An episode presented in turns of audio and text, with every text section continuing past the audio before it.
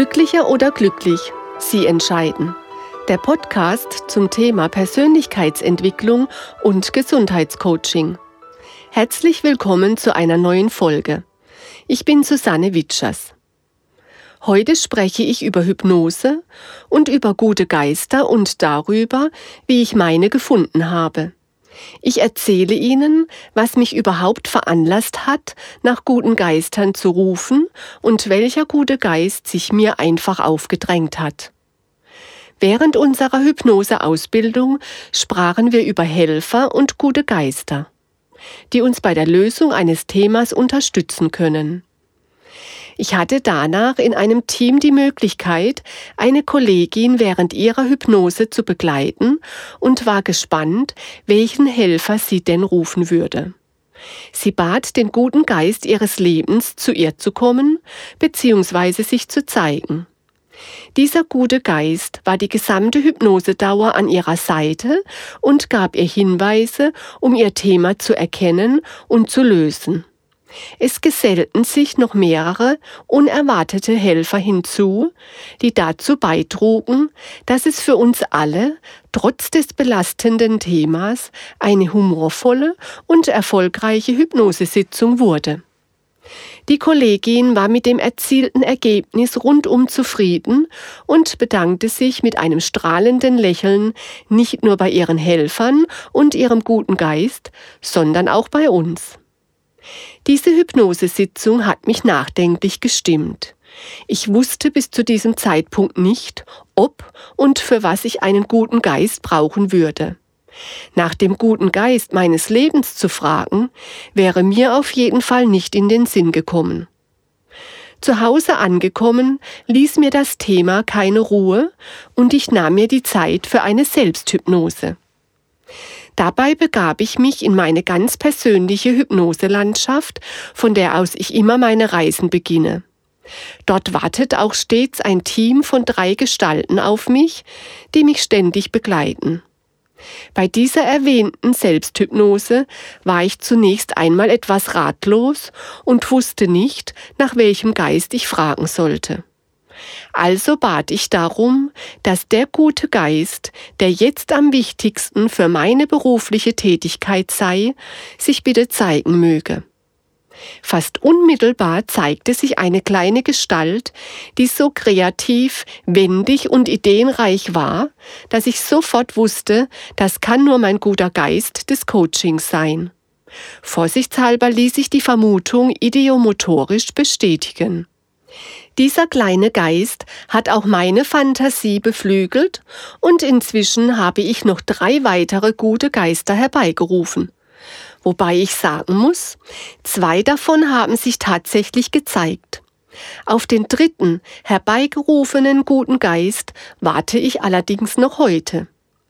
Dafür hat sich aber ein guter Geist hereingeschmuggelt, mit dem ich nicht gerechnet hatte und der nur über seine Körpersprache und Mimik mit mir kommuniziert. Und ich kann Ihnen verraten, dass die von Kopf bis Fuß fast nur Missbilligung ausdrückt. Wenn ich ganz ehrlich bin, wundert mich das aber nicht. Es scheint so, dass dieser gute Geist weitaus wichtiger ist als der, auf den ich noch immer warte. Also werde ich langsam damit beginnen, mit ihm zu arbeiten.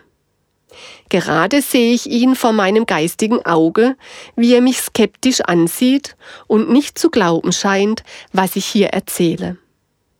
Sie würden gerne wissen, für was dieser gute Geist steht? Das verrate ich Ihnen am Ende dieser Folge. Es gibt so viele gute Geister, wie es Sterne am Himmel gibt. Jeder von uns hat seine ganz persönlichen Helfer und guten Geister. Sie zeigen sich manchmal nicht immer sofort. Oder, wie in meinem Fall, erscheinen die guten Geister, die wir gar nicht gerufen haben. Aber sie zeigen sich immer dann, wenn wir ihre Unterstützung für ein aktuelles Thema brauchen. Ein guter Geist kann in jeder Form erscheinen. Es kann sich um eine Gestalt, ein Tier, einen Gegenstand oder um eine Farbe und so weiter handeln. Egal, was Sie vor Ihrem geistigen Auge auch sehen, wenn Sie das Gefühl haben, dass dies für den guten Geist steht, den Sie gerufen haben, dann ist das auch so. Vielleicht möchten auch Sie einmal einen guten Geist finden. Wenn Sie mit der Selbsthypnose vertraut sind, wird Ihnen das sicher ganz leicht gelingen. Für alle anderen empfehle ich, zuerst meine bisherigen Folgen zum Thema Hypnose zu hören, die Übungen zu machen und dann einen guten Geist zu bitten, sich zu zeigen. Alternativ haben Sie selbstverständlich auch die Möglichkeit, sich von mir während Ihrer Hypnose begleiten zu lassen. Aber jetzt zu meinem guten Geist, den ich nicht rief. Mein guter Geist trägt seit eben eine Armbanduhr und tippt ungeduldig mit seinem Zeigefinger darauf. Er hat ja recht. Seit meinem Frühstück um 6 Uhr heute Morgen habe ich noch nichts gegessen. Getrunken habe ich auch noch nicht so viel, wie ich sollte. Und inzwischen ist es früher Nachmittag. Zu meiner Entschuldigung kann ich nur sagen, dass ich nicht nur die Zeit, sondern auch das Essen vergesse, wenn ich arbeite. Aber mein guter Geist der gesunden und ausgewogenen Ernährung wird mir bestimmt helfen, mich ab sofort gut um mein leibliches Wohl zu kümmern. Aber der erste Schritt wird der sein, dass ich mir keine Termine mehr in meine Mittagspause lege.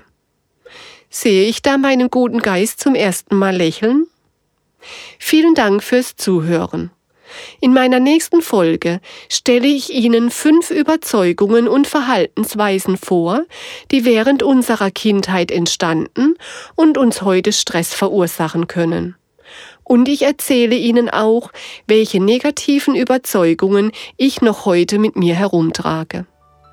Ich freue mich, wenn Sie dann wieder dabei sind und verabschiede mich für heute ganz herzlich von Ihnen. Ihre Susanne Witschers. Und denken Sie daran, glücklicher als glücklich geht nicht.